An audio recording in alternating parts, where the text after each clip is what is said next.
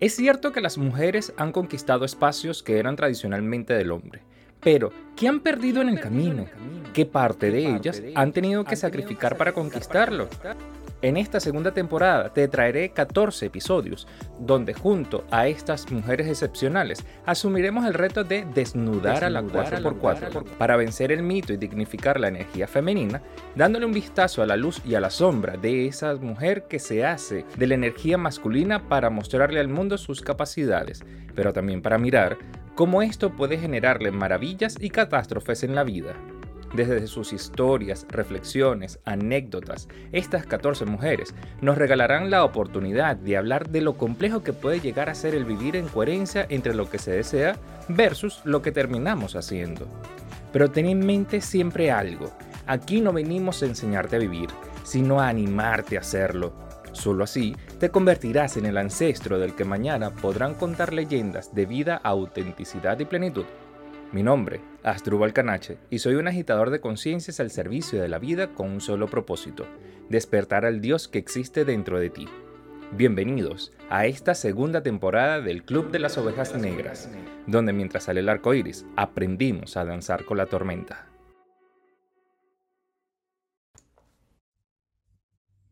Bienvenidos a esta segunda temporada del Club de las Ovejas Negras, que tiene como título Desnudando la 4x4 porque ¿cuánto ha renunciado o ha sacrificado esa mujer por conquistar estos nuevos espacios que eran tradicionalmente reconocidos por el hombre? Y para eso vamos a hablar con 14 mujeres excepcionales, espléndidas, de, de, diferentes áreas, para ahondar en esa pregunta, en esa duda, pero sobre todo para rescatar todo aquello que la mujer ha dejado, sacrificado, a costa de conquistar estos espacios.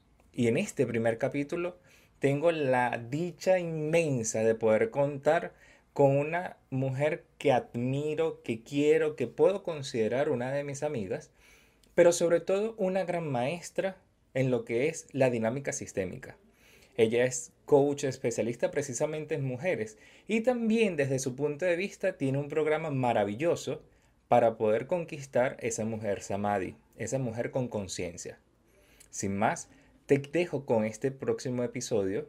Espero que lo disfrutes y recuerda, suscríbete, comenta y dale me gusta.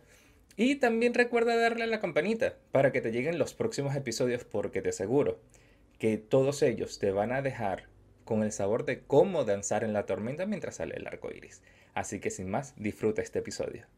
Este episodio es patrocinado por Guacu Cacao, Chocolatería Bean to Bar, un espacio acogedor en pleno casco central de Latillo, atendido por sus propietarios, donde podrás disfrutar de una experiencia deliciosa para todos tus sentidos, en el que podrás degustar chocolates, bombones, postres y licores, así como una infinidad de opciones para regalos corporativos. Ven y disfruta de nuestras catas guiadas de chocolate con vino, ron o cerveza, acompañados de lectura, música y poesía. Guacu Cacao, más que una chocolatería, una experiencia.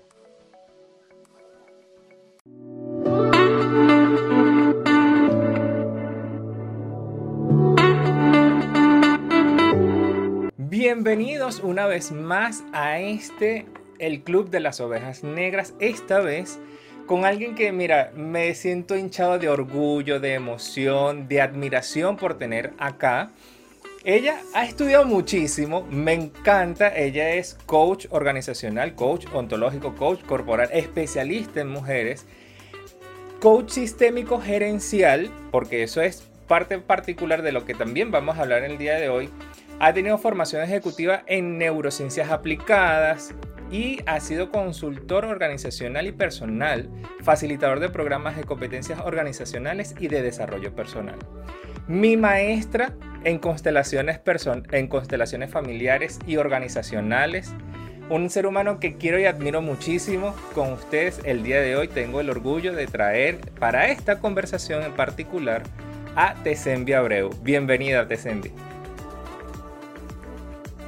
Bienvenida para mí, bienvenido, bienvenido tú en este momento de esta conversación.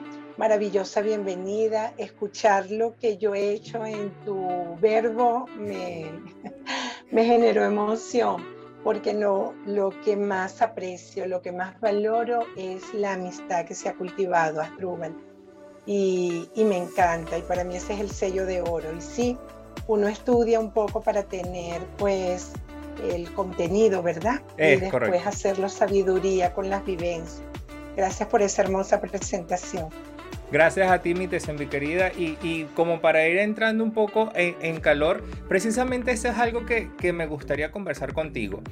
Eres una mujer sumamente preparada, con un bagaje de información, pero cada vez que nos tenemos, que yo tengo el privilegio de conectar contigo en una presentación, en un espacio de facilitación, tienes esa facilidad como docente también de transmitirlo cada vez desde el alma.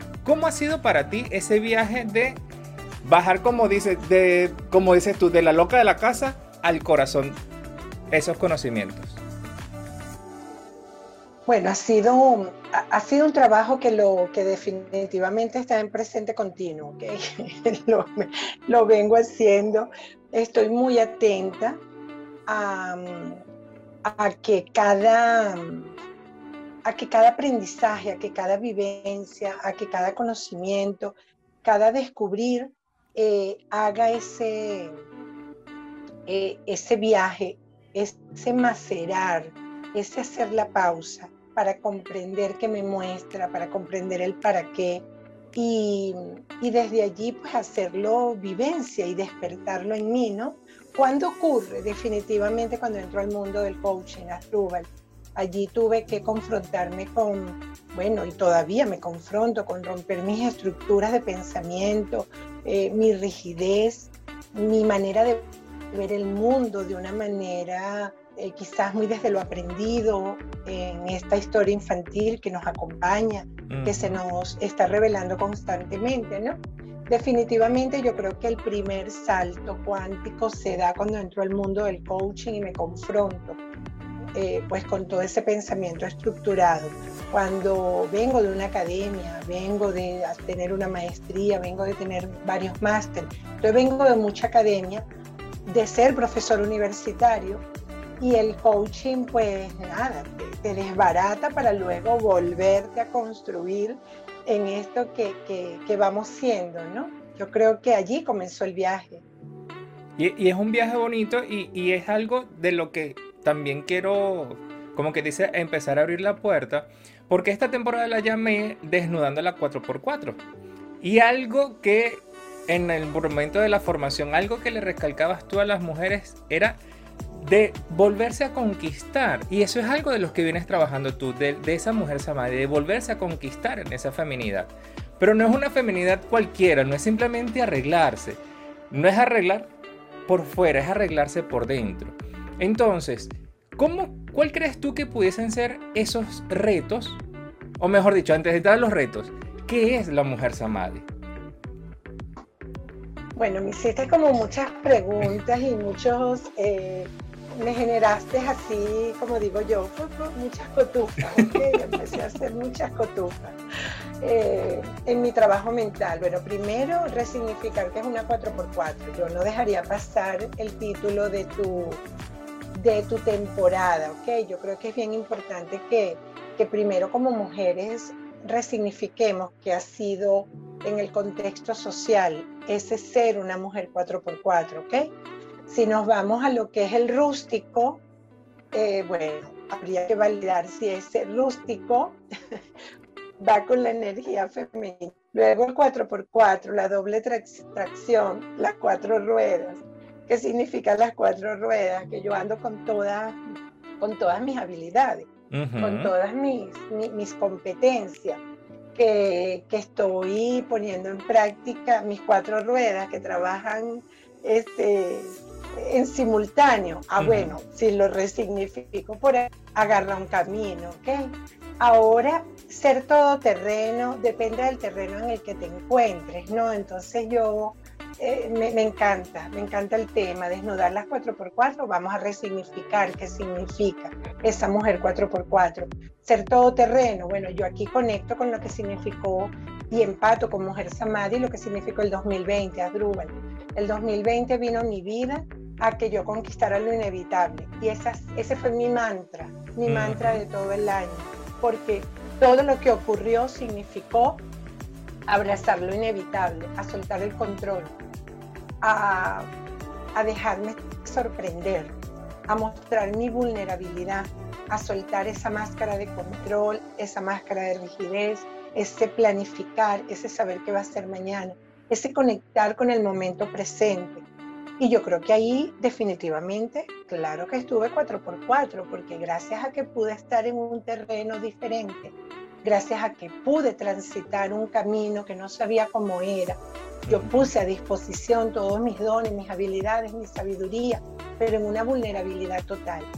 Y esa conquista de estar allí me hizo despertar a esa plenitud de la vida, que tiene cuatro grandes vías, que fue descubrir la felicidad no condicionada.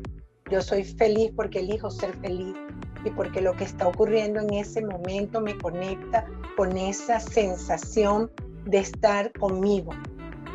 Y estar conmigo me conecta con la felicidad como ese estado del ser en el que estoy en mi total conexión. Luego, elevar la conciencia, saber que como venía pensando no podía estar igual, que, que tenía que adaptarme a lo que ocurría, que tenía que tener un pensamiento mucho más abierto, elevado, conectado, no solo conmigo, con lo que pasaba a un lado. Luego, estar en el momento presente, vivir el instante presente. Y luego, eh, estar, estar en la aceptación de que no puedo controlar, de que lo que ocurre es para un bien mayor y yo estoy allí, en esa aceptación. Cuando yo me pasé por esos cuatro aspectos, yo dije, esto es estar en plenitud. Ya yo venía con este proyecto que tú debiste haberme escuchado, quiero vender inciensos, ¿no? Esa era mi, esa era mi petición al universo, quiero vender eh, correcto. Y que quiero tomarme un sabático para vender incienso, inciensos. Y cuando empecé a resignificar estos cuatro puntos que te acabo de mencionar, yo decía, esto es vender inciensos, ¿qué significa? Algo que, que lo prendes, que lo activas, que tiene su momento y acaba. Y algo que es aire, que se transforma en algo mayor. Y ahí conecté con ese principio samadhi. Samadhi es una palabra sánscrito que significa plenitud. Y cuando yo empecé a descubrir lo que es estar en el samadhi, yo dije, yo estoy en esa búsqueda. Por lo tanto, empecé a trabajar en esa mujer que yo estaba haciendo y que yo quería contarla. No solo a otras mujeres, mi, mi, mi proyecto comenzó como Soy Mujer Samadhi, con estos cuatro principios, alcanzar la dicha, elevar la conciencia, la felicidad plena, momento presente, pero me doy cuenta que el amado masculino también requiere el samadhi. Así que en este momento, aun cuando mi marca se llama Soy Mujer Samadhi, tengo la dicha de acompañar a hombres también, a caballeros, a conectar ese momento, ese hombre que hoy están siendo, ¿no? Y allí nace Mujer Samadhi, Adruban. Entonces fíjate la mezcla y por eso uní todo lo que me comentaba. Sí, ser una 4x4 es lo que significa desnudar la vulnerabilidad, la liviandad al corazón abierto para conectar esa mujer que está haciendo, que, que, hoy es y mañana cambia, ¿no? Y eso es Soy Mujer Samadhi. Me encanta, me encanta escucharte y, y me encanta porque eh, lo que te conocemos de, de, hace rato, lo que hemos compartido contigo, eh, eh, ese ha sido tu, tu lema, como bien decías, el vender inciensos. Pero si yo te preguntara hoy, ¿cuál ha sido el mayor regalo de tu permitirte pasar a este espacio nuevo de ti. Habitar esos cuatro pilares, permitirte vender inciensos a, tu manera, habitar en ese espacio. ¿Cuál crees tú que ha sido tu mayor regalo? Estar conmigo, definitivamente. Pareciera que, oye, nunca estuviste contigo. Bueno, sí, yo creo que yo me aprecié y me valoré, pero mirar al ser humano que estoy siendo, reconocerme en las mujeres que no he habitado. Eso para mí ha sido maravilloso. Yo creo que estoy en un momento en mi vida que ojalá esto nos pasara a los 25, 30 años, digo, un poco para cortar un poco el camino, ¿no? Pero bueno, todo tiene su momento perfecto. Pero para mí ha sido maravilloso saber que además sí, todo tiene un momento perfecto porque elegimos. De repente una persona a los 20 años decide su vida profesional, otra decide un compromiso amoroso, una mujer a los 25 puede decidir eh, su maternidad o sencillamente conectarse con esa Atenea, esa mujer ejecutiva y, deja la maternidad para un poco más adelante, esa Demeter eh, eh, nace luego, ¿no? Entonces, ¿qué he ganado? Darme cuenta que las puedo ser todas, ¿no? Y yo creo que eso es maravilloso, que yo puedo estar en este momento siendo esta mujer ejecutiva o una artemisa o, o una mujer guerrera, una mujer, un poco te menciono los arquetipos de las diosas porque es parte de lo que trabajo con Mujer Samadhi y es cuál es esa mujer que aún no has habitado, ¿no? Y, y bueno, si tienes mucho rato siendo Atenea, pues hay que buscar a, Afrodita, ¿no? Y muchas veces Afrodita eh, pelea con ese amado masculino en solo la conquista, pero lo aleja del compromiso. Y eso nos puede dejar el vacío de no estar en pareja. O el sacrificio de una mujer era del compromiso, del hogar, intenta contra la ejecutiva o mujer aventurera o la sabiduría de la mujer. Entonces el mayor aprendizaje ha sido, Asdrúbal, poder habitar todas las mujeres que, están despiertas en mí, en un equilibrio eh, diferente. Tú que me conoces de unos años atrás, rol de ejecutiva, mi rol de líder era muy fuerte que me encanta y, que sigue estando en mí, pero cuando le bajo el volumen despierta más esa mujer descalza, esa mujer de faldas largas, esa mujer que puede estar más en la aventura, pero que además también la oficina está en el hogar, entonces puede danzar entre Atenea y Demeter perfectamente, entre la ejecutiva y la madre. Entonces yo creo que he ganado eso, el equilibrio, Asdrúbal, el poder habitar todas las mujeres que, que, están despiertas dentro de mí en un equilibrio, sin matar a ninguna, porque todas son importantes, ¿no? Cuando, es que justo, a eso te, te iba a preguntar, de que a veces se dice de que hay que matar alguno de esos aspectos, pero en tu caso lo que haces es alquimia de todos esos aspectos. Porque también he escuchado mucho de no, hay que dejar de ser una mujer 4x4. Y en ese dejar de ser una mujer 4x4, a veces, así como cuando se le huyes a una sombra, a veces más bien esa sombra te termina persiguiendo, esa te, termina atrapando cuando uno se descuida. Pero lo que te escucho eh, es que tú haces alquimia, unes y haces todas esas diosas, todas esas arquetipas para poderlas habitar. Pero en este momento, eh, y, hablaste de una palabra que me parece bastante interesante, sobre todo en la época que, estamos habitando a nivel no solamente de país, sino a nivel mundial, que es la palabra equilibrio. Tú eres madre, una mamá gaitera, eh, emprendedora, eh, esposa, hermana, hija. ¿Cómo haces para tú obtener el equilibrio hoy en día a pesar de estas circunstancias? El aquí y el ahora. Entender qué mujer estoy siendo en este instante y viviendo la que me corresponde ser, ¿ok? Soy madre de un adolescente, como bien lo dices tú, con una vida muy activa, con una temporada gaitera por su quinto año, en este, en este año que, va eh, pasando, una mamá de fútbol, eh, eh, una mamá que está presente para todas sus actividades y cuando yo estoy en ese momento siendo madre, yo no dejo de ser las otras mujeres, pero en ese instante yo ejerzo el rol de madre, ¿ok? Yo llego a casa y yo puedo combinar.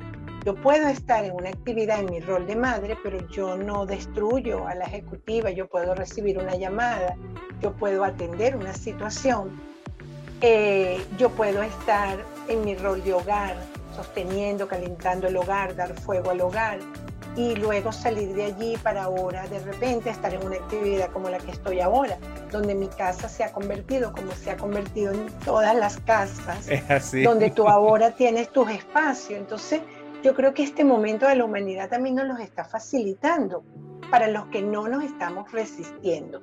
Y tú dijiste algo que tú sabes que es una premisa sistémica. Todo aquello que excluyes cobra fuerza. Todo aquello que niegas se hace potente. Entonces, en la medida que tú abraces tus miedos, tus limitaciones, ¿es perfecto siempre? No, Asdrúbal, por supuesto que no. Hay momentos que yo tengo que hacer planificación, hay momentos que tengo que sacrificar una cosa por otra, pero he ganado la capacidad de elegir la capacidad de saber que esto lo quiero hacer porque deseo hacerlo y no hay algo que yo haga en sacrificio.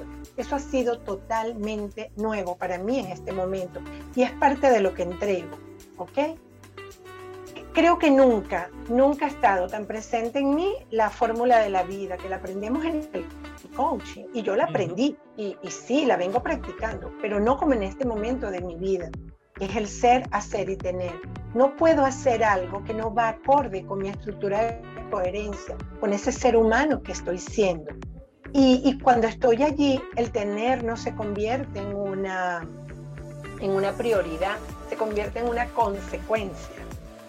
Y eso le da como, como tranquilidad, como liviandad, como, como un espacio diferente ¿no? a lo que estoy desarrollando. Entonces, este es el momento en el que me encuentro y desde allí se lo estoy mostrando a otras personas. Comencé en un trabajo fuertemente hacia mujeres, pero bueno, como el universo es perfecto y sabes que soy pro hombre, sí. soy una mujer que, que defiende, que admira, que incluye al amado masculino, ¿no? Entonces, bueno, no en vano eh, tengo la oportunidad en este momento también de estar acompañando a caballeros en decisiones, en, ese despertar de esas heridas infantiles que sabes que en el caballero pues se hacen mucho más marcadas porque, bueno, por cultura no se nos permite de alguna manera o no se les ha permitido a ustedes mostrarse de la misma manera que posiblemente lo podemos hacer nosotras. Entonces ha sido un trabajo bien, bien bien hermoso, que ese equilibrio que conquisto para mí, también estoy buscando, eh, busco llevarlo al otro. Y, en ese sentido, cuando tú, si fusionases, vamos a, a, suponer que existe un filtro mágico, aquí entramos ya con las preguntas que a nosotros nos gusta, que existe un filtro mágico y destilas los aprendizajes que has tenido desde el acompañamiento desde el programa Soy Mujer Samadhi y también que has tenido con los hombres también bajo la misma estructura, ¿cuál crees que es el mayor reto de la mujer y el hombre venezolano hoy para alcanzar ese estado Samadhi, para alcanzar ese estado de plenitud? ¿Cuál pudiese ser el reto que suele ser como que dicen más recurrente para afrontar? Definitivamente, y no creo que solo para Venezuela, pero lo traigo para acá, romper el sistema de creencias. Eh, y creo que para, para Venezuela, sobre todo, yo creo que romper creencias, dejar de ser, dejar de estar habitando permanentemente esa mirada al pasado, a lo que éramos, a lo que éramos, a lo que éramos, sin darnos cuenta que lo que éramos nos trajo hasta aquí, hemos ganado muchísimo, ¿no?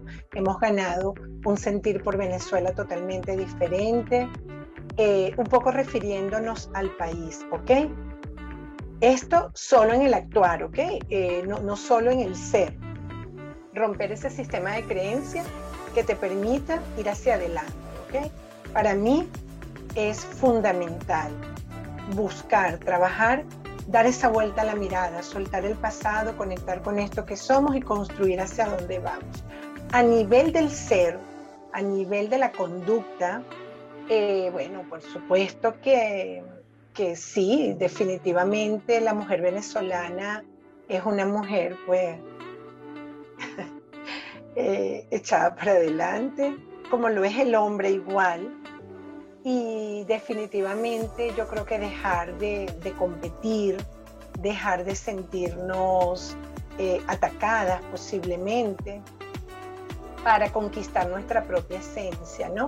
No quiero entrar en temas de maltrato, no quiero entrar en situación de abuso que existe y que tú sabes perfectamente que tiene mucho que ver con nuestra idiosincrasia de, de bueno, de, de, todo este tema de miseria, de soledad, de abandono que está marcado allí. Por supuesto que tenemos unos niños eh, de calle, una adolescencia posiblemente eh, suelta, sin límites, ¿ok? Hay una realidad socioeconómica que por supuesto está allí latente.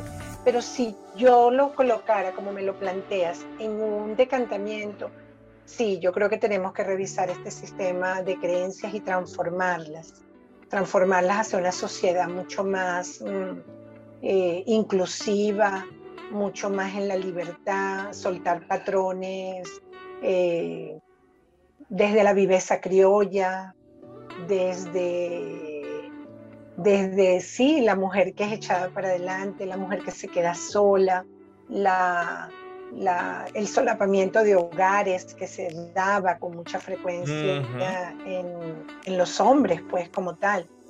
Y eso, pues, por supuesto, desvirtúa totalmente el, a, la familia, la desordena. Entonces, yo creo que por allí, Asdrúbal, sería importante. Y, y algo que, que, yo uno ahorita, y, y, es en función también a, a cómo nos llamamos acá, algo que tú has dicho es el tema de transformar el sistema de creencias.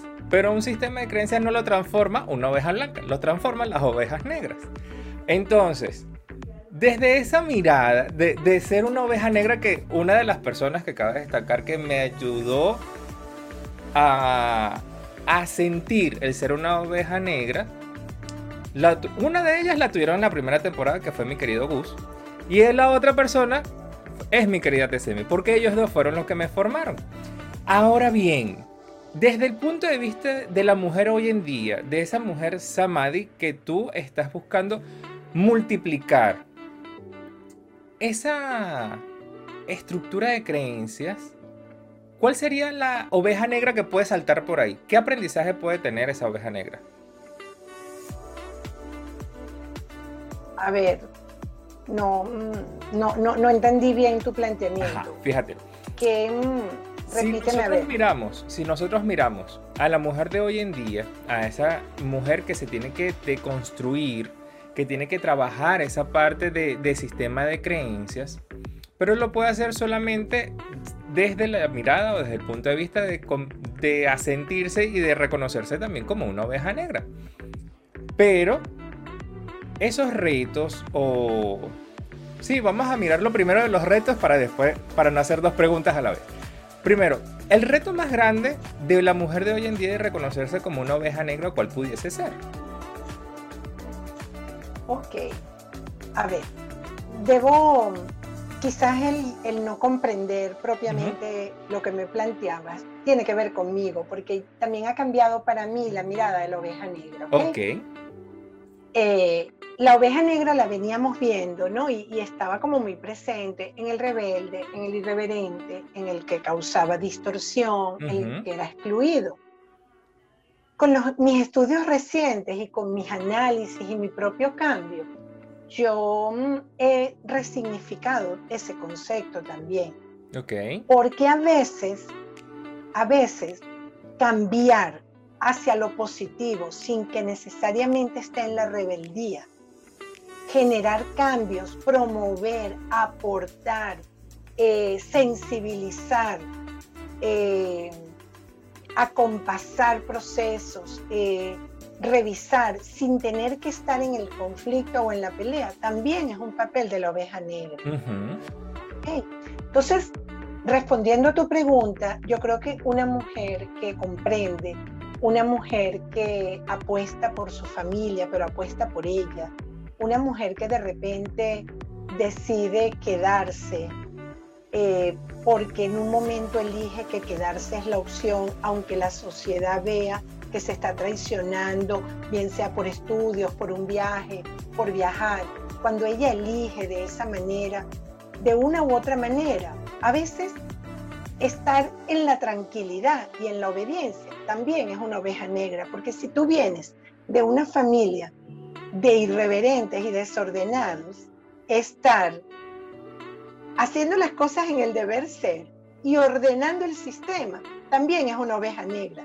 Porque la oveja negra es aquella persona que de una u otra manera tiene la energía de modificar el patrón que se viene repitiendo para que tome un nuevo curso, bien sea, si estamos hablando de familia, lo transgeneracional, si estamos hablando de país, pues la cultura colectiva.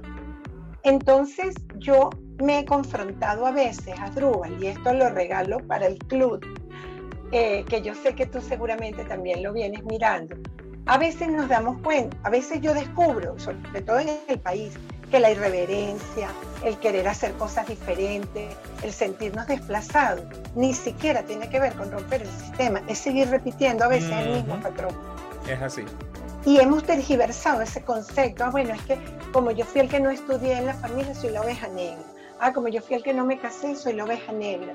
Y cuando descubres, cuidado, porque a veces en esa rebeldía, sin darte cuenta, mentira, estás repitiendo el mismo patrón. Entonces, en mi caso, yo me he vuelto como un poco más aguda con ese concepto. Entonces, respondiendo a tu pregunta, yo creo que una mujer que se está revelando a lo que está ocurriendo para ser ella misma, aunque eso parezca que encaje en la sociedad, también está siendo una oveja negra.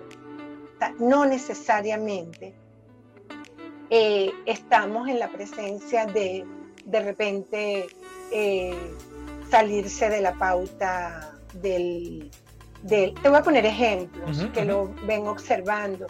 Eh, transformar tu relación de pareja después de una situación de infidelidad cuando lo haces con un nivel de conciencia y asumes tu cuota aparte. Hablo de la mujer, tu no disponibilidad, tu ausencia. Ella ahí está rompiendo un patrón donde la sociedad le puede decir por qué lo estás haciendo. ¿Ok? Un ejemplo como ese. Otro ejemplo es la mujer que bien sea puede decidir, puede decidir iniciar una carrera universitaria en una edad de adulto mayor, como puede dejar una carrera universitaria súper exitosa para comenzar un emprendimiento. En ambos casos está revelándose a lo que pueda ser un patrón y está siendo ella. Está eligiendo. Entonces, este, para mí ha tenido toda una significación. Eh, entonces, no necesariamente pobrecito a veces es el grandioso líder está siendo una oveja negra, porque está decidiendo hacer cambios y no necesariamente los está haciendo ni en la dependencia, ni en el papel de víctima, ni lo está haciendo en el abandono, muchas veces lo puede estar haciendo en el control, en el pensamiento estructurado, en el liderazgo. ¿Cómo te resuena esto? Me gusta lo que me dices porque en función a, lo que, eh, a, eso que estás comentando, vuelve a aplicarse la fórmula ser, hacer y tener. ¿Por qué? Porque lo que yo te escucho a ti es que la oveja negra entonces, para reformularse o para como decantarlo un poquito más, implica siempre es desde dónde está siendo oveja negra. No, porque eso me pasó con algunos invitados en las temporadas anteriores. Eso también me pasó cuando llamaban, no, pero ¿qué es eso de las ovejas negras?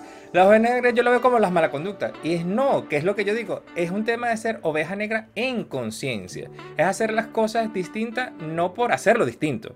No es meramente el hecho de hacerlo distinto. Es hacerlo diferente, pero desde un nivel de conciencia. Que, por ejemplo, veces que nosotros hemos podido comentar y estar hablando de desde una simple conversación con padre o, con tus padres, con tus hijos, que puede parecer trivial, pero el nivel de conciencia es lo que te está marcando si eres oveja blanca, por darle un nombre, o lo estás haciendo desde esa oveja negra. Que esa oveja negra no es más que otra cosa, como bien dices tú, es hacerlo distinto sin perder ese rasgo de autenticidad. Y alguien que sabe mucho de autenticidad es una persona que tenemos aquí que ella no duda de cambiarse el color de cabello así como ustedes la ven a cualquier momento, simplemente porque le nace. Y esos son rasgos característicos que, así como tú, es lo que yo digo, son esas eh, pinceladas, por decirlo así, de autenticidad con las que nosotros salimos al mundo. Una última pregunta, una última pregunta antes de pasar al otro espacio, que esa la tengo aquí como que anotada y no la quiero perder. Tesembi, hoy, un ¿cuál sería para ti tu sentido de vida? Wow. mi ikigai, mi razón, mi para qué. Eh, ese también es un concepto de mucha resignificación para mí. Eh, yo te puedo dar el para qué de este instante y mi para qué puede cambiar mañana. Eso también es algo que he aprendido, ¿no?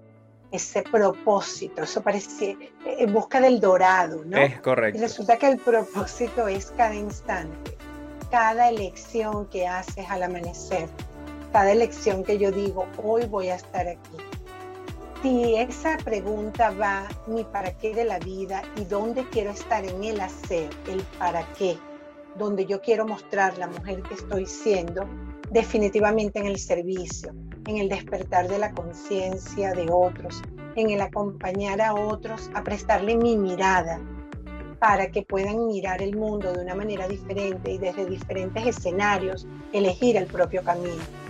Yo creo que en este momento de mi vida yo estoy feliz de hacer lo que estoy haciendo. Si ese para qué es lo que llamamos el propósito, en este instante de mi vida yo estoy haciendo lo que deseo hacer. Y lo estoy haciendo en el equilibrio de seguir siendo yo misma, sin defraudarme, sin quitarme beneficios, sin alejar de lo que es importante y relevante para mí, de lo que tiene valor, de lo que puedo discernir como prioritario, como urgente, como importante y como cotidiano. ¿Ok? Eso es algo que también he ganado en mi vida. ¿Cuáles son mis tareas que son cotidianas, que las tengo que hacer? ¿Cuáles son importantes? ¿Cuáles no son negociables? ¿Cuándo estoy en la urgencia? ¿Cuándo estoy en lo prioritario? Y, y, eso me ha ayudado a estar en mi aquí y mi ahora, ¿ok? Tú me decías hace un momento, sí, yo tengo muchos roles, yo no solo soy hija, yo soy hija cuidadora, También. que tiene un apellido muy importante que me hace sacarme de mí, de mi, de, de, mi orden, ¿no?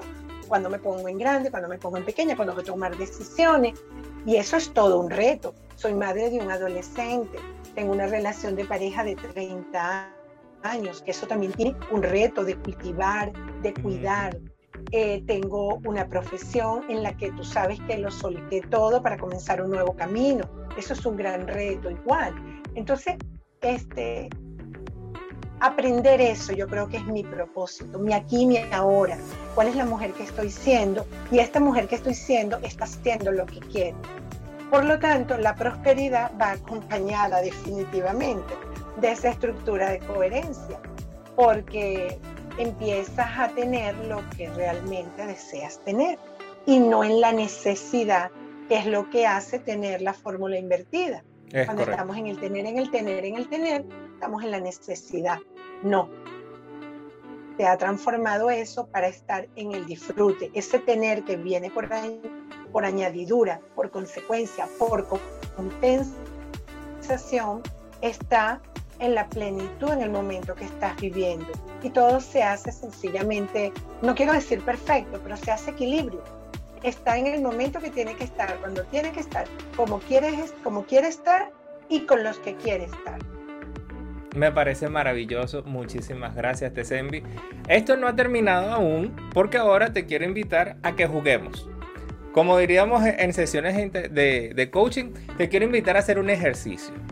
En este ejercicio donde yo te quiero invitar, que se llama la ruleta, déjame compartirte pantalla un momentito. Avísame, ¿ya tú ves la ruleta? La veo, sí. Ajá, fíjate. Yo le voy a dar a este botoncito que dice probar y esta rueda va a girar. Y aquí va a cambiar la pregunta. El juego es que en función a esta pregunta tú respondas en ese aspecto de la vida que, aparezca. Ok. O sea, este es mi momento. Este es mi momento, Miss Venezuela. Es correcto. hago un inciso, hago un inciso. A veces, eh, esta ruleta, yo no sé, yo no la configuré con ese nivel, pero eh, ella es chismosa. Ella a veces hace preguntas de lo que nosotros hemos hablado. Entonces aquí, tú que me entiendes, porque tú ella entra en campo y saca información. Así que yo no sé. Simplemente hago el inciso. Vamos a ver con la vuelvo a responder. La vuelvo a responder. Muy bien. Vamos a ver qué nos trae el primer giro. A ver, a ver. como te dije, a veces ella se tarda porque ella lee el campo, ella lee la nos lee y nos pregunta. Fíjate esto. Es una bella pregunta. ¿Qué es lo más sexy que tiene el trabajo? Lo más sexy que tiene el trabajo. Ah, ya vi, ya vi. El trabajo. Lo más sexy. Eh, conquistar el poder del hombre. Me gusta. Interesante, interesante. Ahora bien, siguiente, vamos, vamos por una segunda. Vamos a ver qué, qué, más nos regala. Ajá, esta está como que en la línea divisoria entre imagen personal y amigos. Tú vas a decidir en cuál de los dos los quieres responder. ¿Cuál es el miedo más grande que se debe superar en alguno de esos dos? En la imagen. Ajá. En la imagen personal. Eh, bueno, mi miedo más grande en lo que es mi marca sería eh, no eh, ser incongruente. Creo que me daría mucho miedo eh, no poder cuidar que lo que profeso y entrego yo no lo habitara. Y, ciertamente, y lo bonito de eso, que, que lo que tú mencionas, es que precisamente eso es lo que va a hacer que sea cada vez más cuidado el proceso, que seas más tú, porque tú eres así en, los procesos cuando, cuando uno es acompañado por ti. Y lo que aprendimos a hacerlo a través de ti también, eso es algo, un valor que nos ha inculcado. De ser, quizás a veces ese miedo que, aunque uno puede criticar o juzgar la emoción del miedo como negativa, a veces ese miedo nos hace trabajar con más cariño con las cosas que hacemos. Entonces, estoy seguro que nunca, nunca, nunca, nunca, aunque más le tengas miedo a eso, nunca vas a, evitar esa incongruencia. Muchísimas gracias, Adrubal, por tu entrega. Vamos a ver una última, una última pregunta, a ver qué nos regala el día de hoy. Ajá, esta sí se fue para el terreno de los amigos. Nombra tres acciones que te hayan llevado a sentirte en paz con tus amigos. Eh, tener conversaciones poderosas. Eh, creo que cultivo mucho tener conversaciones poderosas con mis amigos, eh, bien sea para eh, mantener la amistad, tanto para superar una situación como para cerrar ciclos. Creo que conversaciones poderosas sería una de las acciones. la otra, estar disponible. creo que mm, sí, definitivamente estar allí para mis amigos y estar allí genuinamente, ¿no? Eh, posiblemente no siempre estoy, pero cuando se requiere que esté, créeme que voy a cuidar estar allí presente. Entonces, ese estar disponible, ese estar visible, es una acción que me, me ha llevado a estar en paz con mis amigos. Y una tercera, eh, compartir aprecios. Eh, soy eh, soy cuidadosa de, expresar mis aprecios, de compartir mi admiración, mis, mi admiración, mis llamados de atención también, eh, de estar allí, de, ser comunicativa con mis aprecios, con mis alertas, con mis amigos. Muchísimas gracias. Hay más, pero te cuento esas tres. Mira, y, lo bonito, y lo ato con, la, con lo que dijiste anteriormente, es que lo que tenemos el, el privilegio de conocerte es que no solamente dices algo, sino que eres congruente en tus acciones, sino que sabemos y que hay que esto es tangible y yo me siento en la dicha de ser una de esas personas de que yo saber que si yo levanto el, teléfono y te necesito tu mirada, tú estás allí. Así que por eso y muchísimas cosas más. Eh, muchas gracias, muchísimas gracias por tu entrega. Y no quería cerrar el capítulo o el episodio de hoy sin no solamente agradecerte por tu entrega, sino por la flexibilidad, porque sé que eh, para lograr que esto se diera, pues pasamos como que dices varios baches de las circunstancias, por, por estar presente cada vez que esta oveja negra requiere de tu apoyo y tu asistencia y en este caso para disfrutar una maravillosa conversación. De verdad, muchísimas gracias por toda tu entrega el día de hoy, mi mi querida. Gracias a ti. Gracias a ti, Asdrúbal, y bueno, mi admiración, me encanta este proyecto, me siento honrada de ser parte del club, porque parte del resignificar es que yo también me descubro oveja negra cuando me doy cuenta que hago cosas que de una u otra manera no se parecen a eh, mi sistema. Y en ocasiones también cuando tienes logros o haces cosas diferentes o ven positivo, también hay rechazo, también hay exclusión. Y de ahí viene ese resignificado, ¿no? Y me encanta que tú ya lo hayas mirado en tu primera temporada, ¿no? Cuando descubres que que sí, que, que, esto ha dado un giro, ¿no? Y me encanta que estés haciendo historia y estés dejando huella y estés dejando evidencia de que sí, a cambiar, a cambiar patrones que están caducos, sistemas que ya vencieron, sobre todo con miras ya este 2022 que definitivamente viene a, poner acentos, puntos y comas a todo este aprendizaje ya esto es real, esto llegó para quedar. Entonces, hacerlo diferente, pero hacerlo con honra, con alegría, con respeto, en el sentir, en el aceptar y en empatía de saber que a cada uno nos toca de alguna manera diferente dejar la huella. Entonces yo feliz, feliz de ser parte de este, de este contenido.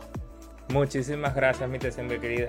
Y a los que nos están viendo o los que nos han escuchado a través de las diferentes plataformas, nos vemos la semana que viene con otro ejemplo más de que mientras sale el arco iris hay que aprender a danzar con la tormenta. Nos vemos en un siguiente episodio.